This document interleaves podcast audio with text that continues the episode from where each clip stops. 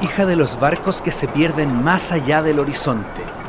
Uno de esos tantos barcos en su vida la llevó a Valparaíso, la ciudad puerto donde se dedicó a desarrollar su trabajo como cronista, pintora, historiadora y crítica de arte. Describió con profunda sensibilidad artística la idiosincrasia y cultura de un Chile mirado con ojos de extranjera y patriota al mismo tiempo. Esta es la historia de una mujer libre, la historia de María Graham.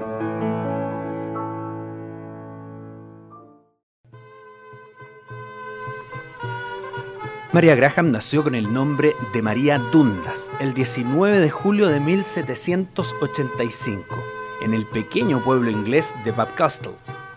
Tan pequeño que en el año 2011 tenía 385 habitantes censados. Es cosa de imaginar nada más cómo era a fines del siglo XVIII. Las vueltas de la vida la hicieron nacer ahí y la llevaron a recorrer muchos lugares desde muy joven. Vueltas en barco de las que su padre Jorge Dundas era el mayor responsable por su trabajo como vicealmirante. En 1808, cansado del trajín marítimo, Jorge viajó a la India para tomar un puesto como jefe de obras del astillero naval de Bombay. María lo acompañó. En ese largo viaje en barco, se enamoró del oficial Thomas Graham, con quien se casó un año después. Barcos, viajes, amores. Una ecuación que la acompañaría toda la vida. En 1822, María Graham partió a América del Sur junto a su esposo, descubrió un mundo muy distinto al que había conocido. Eso y el dolor. Durante el viaje, a la altura del Cabo de Hornos, el capitán Graham murió. Su cuerpo siguió con ella en el barco hasta que tocaron tierra firme en Valparaíso, donde fue enterrado. María Graham decidió quedarse en la ciudad puerto, ese refugio de inmigrantes rodeado de cerros podría acoger en la muerte al difunto y en la vida a su esposa. En una época difícil para ser viuda, María no se rindió frente a la adversidad. Hizo la vida de una mujer moderna e independiente. Así la describe el sitio Memoria Chilena.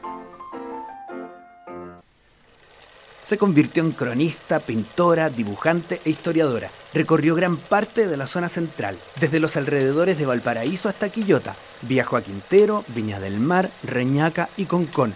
Fue a Santiago, Colina, Melipilla y San Francisco del Monte. Dedicó su tiempo a observar a la gente, las casas, los paisajes, las vestimentas y costumbres. Hizo amistad con importantes figuras del ámbito político, como Bernardo O'Higgins, José Ignacio Centeno y principalmente con Lord Cochrane. Una artista cuyo pensamiento político se hacía notar cuando hablaba de las enormes posibilidades que ofrecía el mar. Chile es un país tan esencialmente marítimo que si yo fuera legislador dirigiría toda mi atención y todo mi interés hacia las potencialidades que el mundo le otorga a Chile a través del mar. El trabajo de María Graham logró notoriedad en 1824, cuando publicó su obra más notable, titulada Diario de mi residencia en Chile en 1822. Describió con profunda sensibilidad artística la idiosincrasia y cultura de un Chile mirado con ojos de extranjera y patriota al mismo tiempo. Con un nivel de percepción fuera de lo común, captó la esencia de la naciente sociedad chilena del siglo XIX. En noviembre de 1842, una tuberculosis, enfermedad muy extendida en esa época, terminó con la vida de María Graham. Murió a los 57 años en Inglaterra. Pero su herencia se perpetuó.